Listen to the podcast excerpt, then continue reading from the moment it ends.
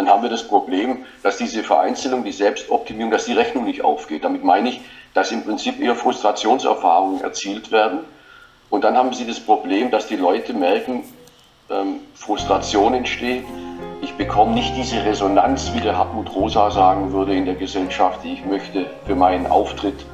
Ich performe und ähm, aber irgendwie nehmen die anderen nicht wahr, wer ich bin. Das ist so sehr auf, auf digital, auf Social Media jetzt mal ein bisschen gemünzt, aber über das äh, spielt sich ja auch viel ab heute. Von daher war es ganz gut. Und was passiert dann? Dann entsteht Frustration. Manche sind einsam, manche sind es nicht. Aber die Einsamkeit, über die ich schreiben will, sie betrifft uns alle. Es ist die Einsamkeit des modernen Menschen. Noch nie so sehr wie heute stehen wir maximal unbeteiligt nebeneinander und sind uns gleichgültig geworden. Jeder macht sein Ding, aber keiner mehr, so scheint es unser Ding. Wir leben in einer einsamen Gesellschaft. So schreibt es der heutige Gast Martin Hecht in seinem Buch Die Einsamkeit des modernen Menschen, wie das radikale Ich unsere Demokratie, Demokratie bedroht. Und damit begrüße ich ganz herzlich zu einer weiteren Folge Politik ist tot. Wie bereits angekündigt in der letzten Folge geht es auch heute mit dem Thema Einsamkeit weiter und zwar mit dem freien Autor Martin Hecht und eben das eben zitierte Buch. Hallo, Herr Hecht. Hallo, Herr Nappert. Herr Hecht, gleich zu Beginn Ihres Buches stellen Sie fest, ich habe es ja gerade vorgelesen, wir alle sind von einer Einsamkeit betroffen. Was genau meinen Sie damit, dass wir alle davon betroffen sind? Wo wollen Sie denn wissen, ob ich einsam bin, die Person neben Ihnen an der Ampel? Was hat dieses Wir leben in einer einsamen Gesellschaft zu bedeuten? Also worauf ich ähm, da abziele, das nennt man auch soziale Einsamkeit als eine strukturelle Größe der modernen Gesellschaft.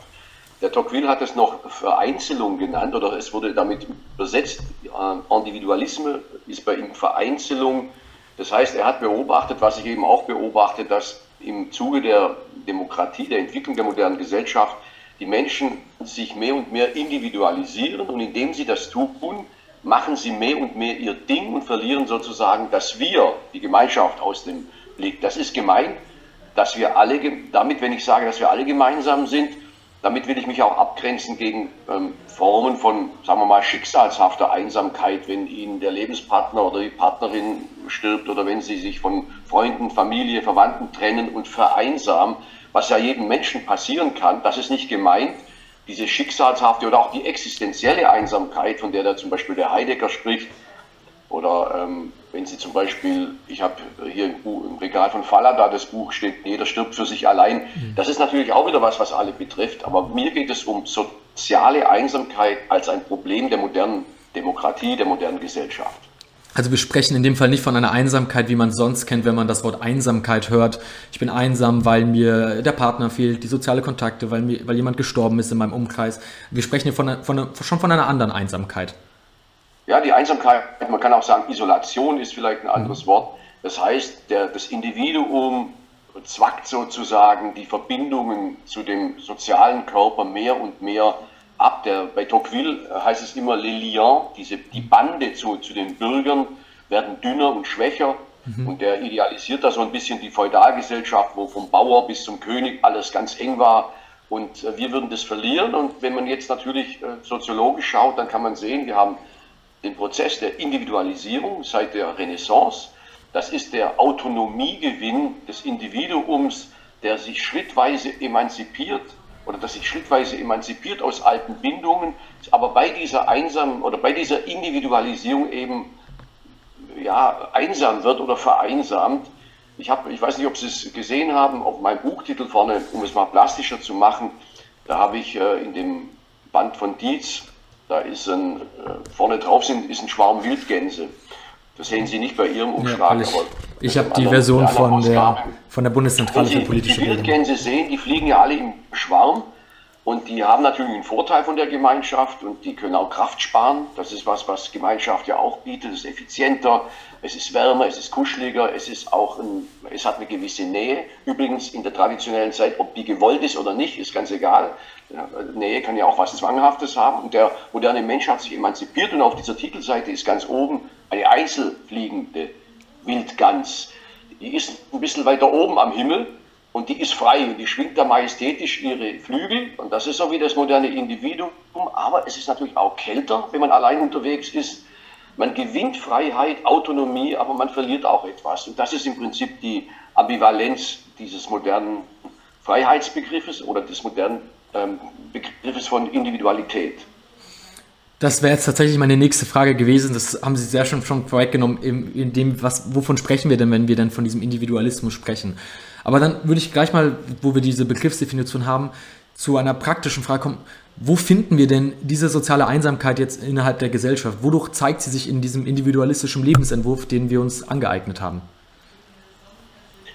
Na, sie zeigt sich darin, dass, wie Sie vorher gesagt haben, jeder macht sein Ding. Wir sind in einer Zeit, in der Stichwort Self-Care, Self-Compassion, also man hat Fürsorge für sich, man hat irgendwie Mitgefühl für sich entdeckt. Man, dann kommen wir zur Selbstoptimierung. Die Menschen optimieren sich rund um die Uhr. Wir investieren wahnsinnig viel in unsere Zeit, in unsere, wie man sagt, Alleinstellungsmerkmale. Karriere, Körper, wir wollen was Besonderes sein. Reckwitz, der Soziologe, spricht von der Gesellschaft der Singularitäten. Die Besonderheit wird betont. Und das machen wir, um uns zu verwirklichen. Manche, können, manche sagen, ja, das kippt schon ein bisschen eben in das Pathologische, wo es um Selbstausbeutung geht, wo wir diese ganzen Erschöpfungssymptome haben des modernen Selbst, wo wir Burnout haben, wo die erschöpfte Gesellschaft ist, die sich totläuft in dem Hamsterrad. Das können Sie also in ganz vielen Bereichen der Gesellschaft sehen. Das muss man beschreiben. Aber mich als Politikwissenschaftler interessiert natürlich, was sind die Folgen für das Gemeinwesen. Und die sind eben diese Atomisierung, das Auseinanderfallen. Es ist interessant, wir reden jetzt gerade in einer Zeit, in der Hunderttausende auf die Straßen gehen und demonstrieren. Da hat man das Gefühl, jetzt hat es einen Ruck getan, es hat einen Schock gegeben und jetzt kommt dieses alte bürgerliche Gemeingefühl zurück, in der Bedrohung interessanterweise erst. Und das ist ja äh, so gesehen ich will jetzt nicht äh, froh sein, dass es die AfD gibt, um Gottes Willen. Aber der Schock der Zivilgesellschaft hat zur Folge, dass die Leute wieder zusammenrücken und dass sie in Krisen wieder merken, dass sie zusammengehören und das tut der Demokratie gut. Sie kommen raus aus ihrer Selbstoptimierung und entdecken das Wir wieder, was ich für eine schöne Entwicklung mhm. empfinde. Jetzt haben Sie den Begriff der Selbstoptimierung schon angesprochen. Da fällt mir gerade ein, sagt Ihnen der Begriff Hustle Culture etwas? Ja, ich kann es verstehen. Ich ja, nie Genau, das ist das, der, der Begriff ist relativ. Sein und man muss irgendwie sein, man, man, man, man eilt irgendwelchen Zielen hinterher genau. und das ist auch so ein Trend, der sich in den sozialen Medien eben zeigt und dann auch ähm, im Ver da, da, äh, findet sich der Aspekt des Vergleichs auch oft. Ich habe heute das und das gemacht, was ja. hast du gemacht nach dem Motto. Ist das ein Symptom dieser Vereinsamung, von der Sie gerade sprechen? Ja, natürlich. Wir kommen dann zum, zu, zu die Vereinsamung äh, endet darin, dass die Selbstoptimierungskonzepte in der Regel nicht aufgehen, hm. weil wir eben hasseln und weil wir uns vergleichen und es gibt schon aus den 50er Jahren Untersuchungen, dass in der Demokratie, die eine offene äh, Gesellschaft oder politische Herrschaftsform ist, sich alle miteinander vergleichen. Das heißt, wir fangen an, diese Selbstoptimierungskonzepte zu vergleichen. Wie stehe ich zum anderen? Es wird kompetitiv. Es wird also ein, ein Wettbewerb kommt in Gang. Und in der Regel ist das Problem, dass wir in diesem Wettbewerb eher Frustrationserlebnisse erzielen. Da bin ich in meinem Buch auf die Social Media eingegangen. Wir vergleichen uns permanent, aber nicht um dann Höhenflüge der Individualität zu erleben oder Triumphgefühle oder den großen Applaus, sondern zu, um zu erleben, dass es ganz viele andere gibt, die eben noch mehr Follower, mehr Klicks, mehr Likes haben. Das heißt, das Konzept geht nicht richtig auf. Wir bekommen nicht die Anerkennung, um die wir da buhlen, sondern letztendlich erleben wir uns, das ist so die zugespitzte Form in dem Buch, dass ich sage, das Netz macht uns zu Losern. Wir treten an, an, um unsere Individualität, unsere Autonomie, um unsere Besonderheit zu erleben in der Gesellschaft und wir, viele, zumindest die allermeisten, ernten eher Niederlagen oder Frustrationserlebnisse. Sie haben jetzt eben auch schon angesprochen, die Anerkennung und die Wertschätzung, dass das eine, eine Antwort ist, wie der Mensch reagiert auf diese soziale Vereinsamung. Sie schreiben, Anerkennung und Wertschätzung, diese Motive sind in der modernen Statusjagd vorherrschend. Sie lenken hier nahezu jeden strategischen Schritt. Man will mit Macht in die Gesellschaft hineinwirken und dafür geliebt werden, man will sich zugleich absetzen und doch dazugehören. Der moderne Mensch will also wahrgenommen werden von seinen Nächsten, von den Eltern am Anfang des Lebens, von der Familie, dann von den Freunden, von denen, die um ihn sind. Diese Anerkennung und Wertschätzung, die zeigt sich ja eben oft auch in nicht nur durch Liebe oder ähnliches, die man sich wünscht, sondern durch Statussymbole, durch eben, wir haben schon über die Hustle Culture gesprochen, dass man eben zeigen will, ich arbeite so hart, ich arbeite so viel, erkenne mich doch an. Das beschreiben sie als ein Hilfeschrei etwas da muss man dann doch die Frage stellen, spielt, spielt auch die Rolle, äh, die Ordnung, mit der wir wirtschaften, Stichwort der Kapitalismus, eine Rolle in dieser Vereinsamung? Oder ist das ähm, ein Parallelsymptom? Natürlich spielt der Kapitalismus eine Rolle, weil der Kapitalismus ist die Wirtschaftsform, die auf das Gegeneinander setzt, die praktisch diesen Wettbewerb und diese, diesen Vergleich massiv stimuliert. Und ähm, es geht ja bekannterweise im Kapitalismus eigentlich um Egoismus. Es geht um das Durchsetzen von meinen Interessen. Es geht um Effizienz. Und der Gedanke, dass zum Beispiel eine Wirtschaftsform entsteht, die kooperiert, die ähm, fällt im Kapitalismus raus, im, weil es da um Konkurrenz geht, nicht um Kooperation. Sozusagen, der Kapitalismus ist praktisch der wirtschaftliche Arm des Individualismus oder der eine geht ohne den anderen nicht. Und deswegen bedingt sich beides und verschärft das Problem natürlich noch, was wir, was wir haben, nämlich diese massiven Optimierungstendenzen, an denen, bei denen am Ende dann eben trotzdem auch die Frustration rauskommt, weil sie sich totlaufen, weil wir das nicht einfahren, für, für, für was wir antreten. Ich verstehe. Jetzt ist es aber ja auch so, dass, ähm, weil ich komme gleich auch noch auf die politischen Folgen, das ist der noch spannendere Teil dazu, aber jetzt ist doch auch so, dass wir an sich, Sie sprechen von der sozialen Vereinsamung, aber ja auch viel mit sozialen Kontakten zu tun haben.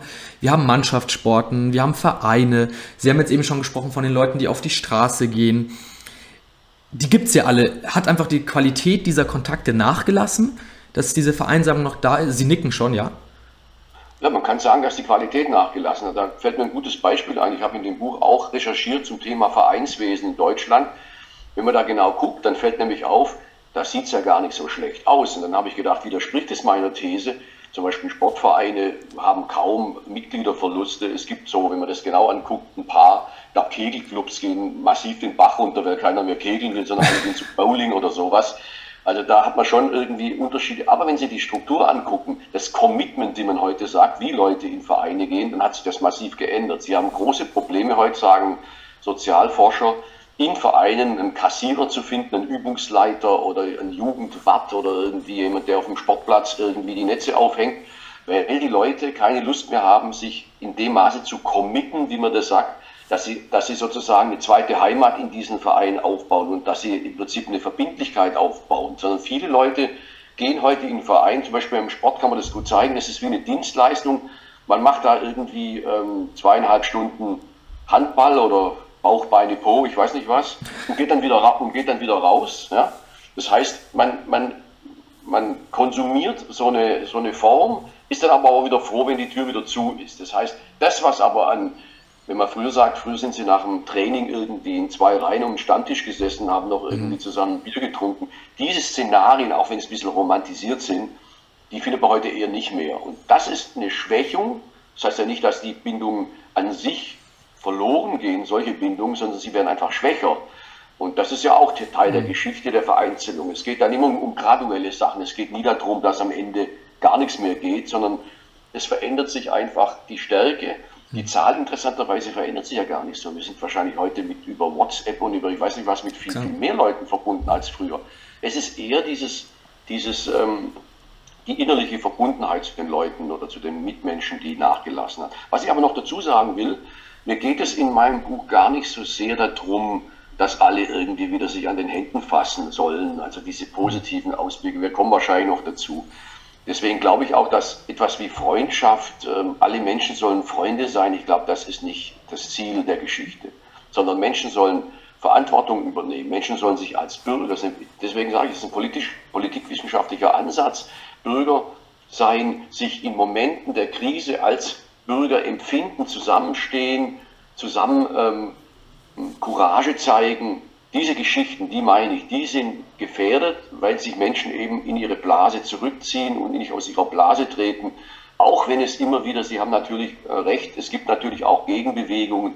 Man könnte auch noch sagen, es gibt viele, ich wohne hier in Rhein, am Rhein in mhm. Mainz und wir haben am Wochenende immer Gruppen, die sauber machen, hier zum Beispiel. Clean Up heißt die Initiative. Mhm. Und es sind da auch viele Junge drin. Man sagt ja immer, ja, die Jungen wollen das nicht mehr, das stimmt alles gar nicht. Es gibt schon Leute, die das entdeckt haben für sich, dass es wichtig ist. Und trotzdem ist der generelle Befund der, dass diese Bande schwächer werden, mhm.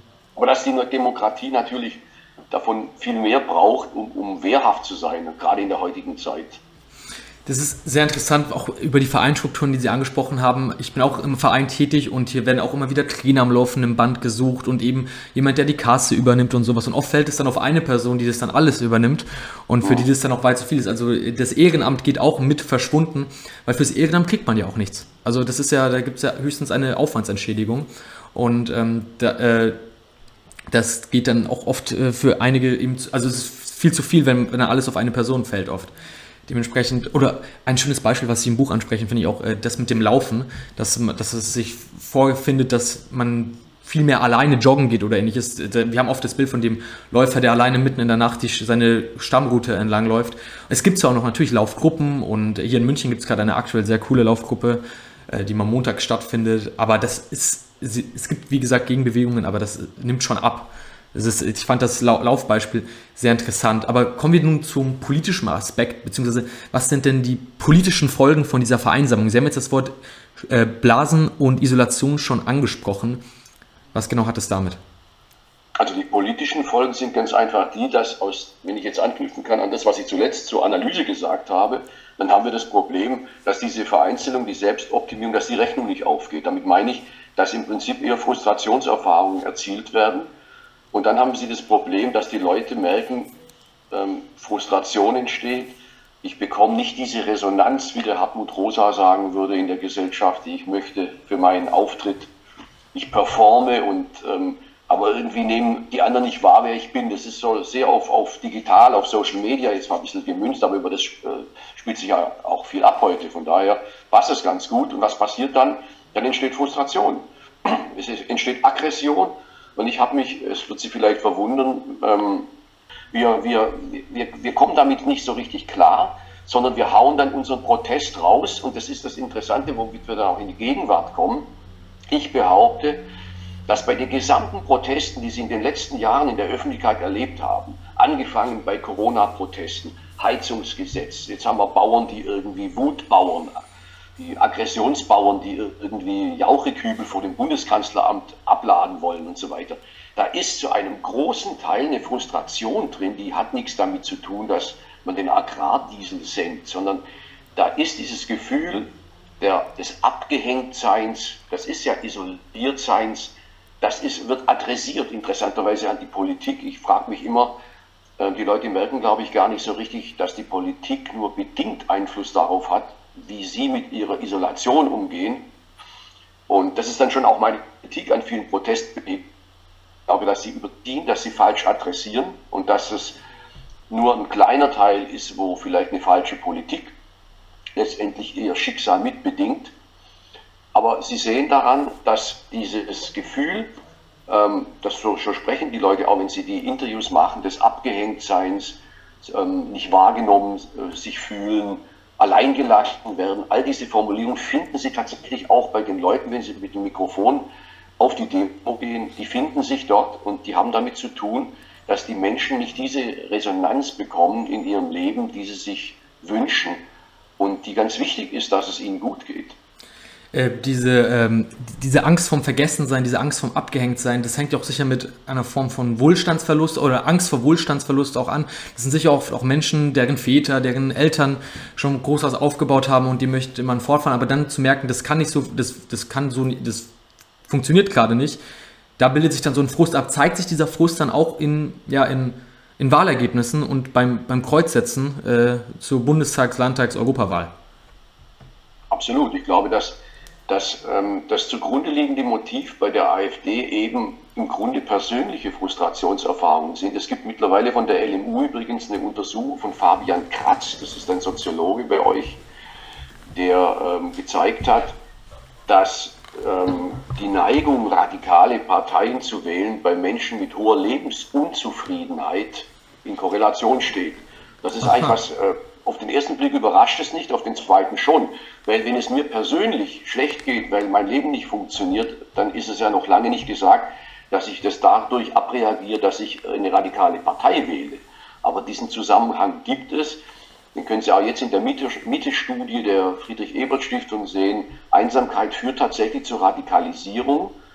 Und ähm, es ist ja auch klar, Sie können es auch von, von der anderen Seite sehen, sobald ich in einem sozialen Verband drin bin, entsteht Anerkennung dadurch, dass die anderen mich spiegeln, mir das Selbstbewusstsein stärken, indem sie, indem sie mich wahrnehmen, indem sie mich anerkennen. Das ist ja das Schöne, wenn sie mit, mit Freunden oder mit, mit einer Partei sind oder wenn sie in einer Gruppe sind, dann gibt es diese Prozesse. Wenn sie nicht solche Gruppen haben, wenn sie alleine sind, dann ähm, kann nur die Gesellschaft ihnen diese Resonanz geben, das Große. Und wenn das Große einen aber links liegen lässt und einen irgendwie schmählich ignoriert, dann protestieren sie auch gegen das Große, gegen das Ganze, gegen die Gesellschaft, auch wenn die gar nichts dafür kann.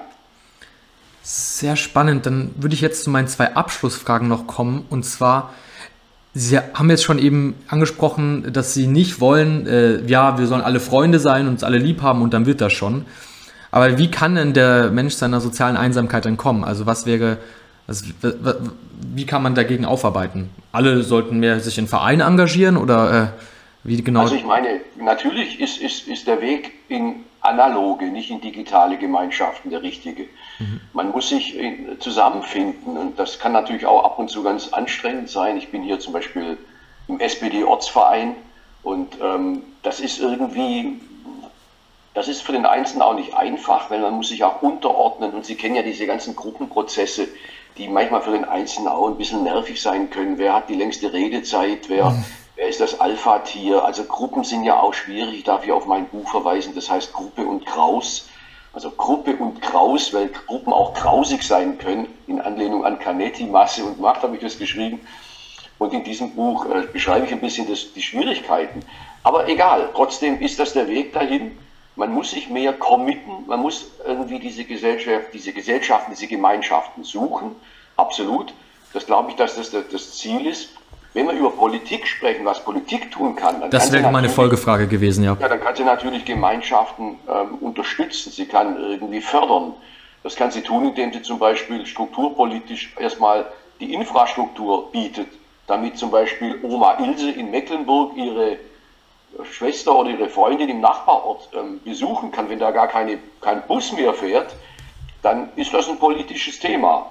Also es gibt schon Dinge, die Frage ist immer, wie sehr, es gibt ja Einsamkeit mittlerweile ähm, als Thema im Bundesministerium für Familie, gab es ein Papier vor Weihnachten, glaube ich, wie man Einsamkeit bekämpfen kann, Begegnungshäuser, Vereinsheime, da gibt es viele Dinge, wo man, wo man äh, fördern kann. Letztendlich muss es aber, wie ich finde, aus der Gesellschaft selber kommen.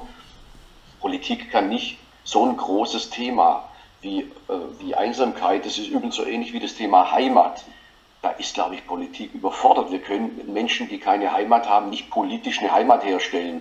Genauso wenig wie wir die Einsamkeit vertreiben können. Wir können Stellschrauben drehen, dass Begegnungen mehr ermöglicht werden und wir können eingreifen durch die öffentliche Hand in bestimmte Strukturen, damit mehr Gemeinschaft ermöglicht wird. Eine ganz konkrete Idee will ich Ihnen noch von mir geben. Sie, ähm, die unsere Wirtschaften, unsere Kneipen auf dem Land, egal, oder auf dem, in der Stadt, im Quartier, das sind ganz wichtige Orte, wo Gemeinschaften, wo Zusammenkommen stattfindet.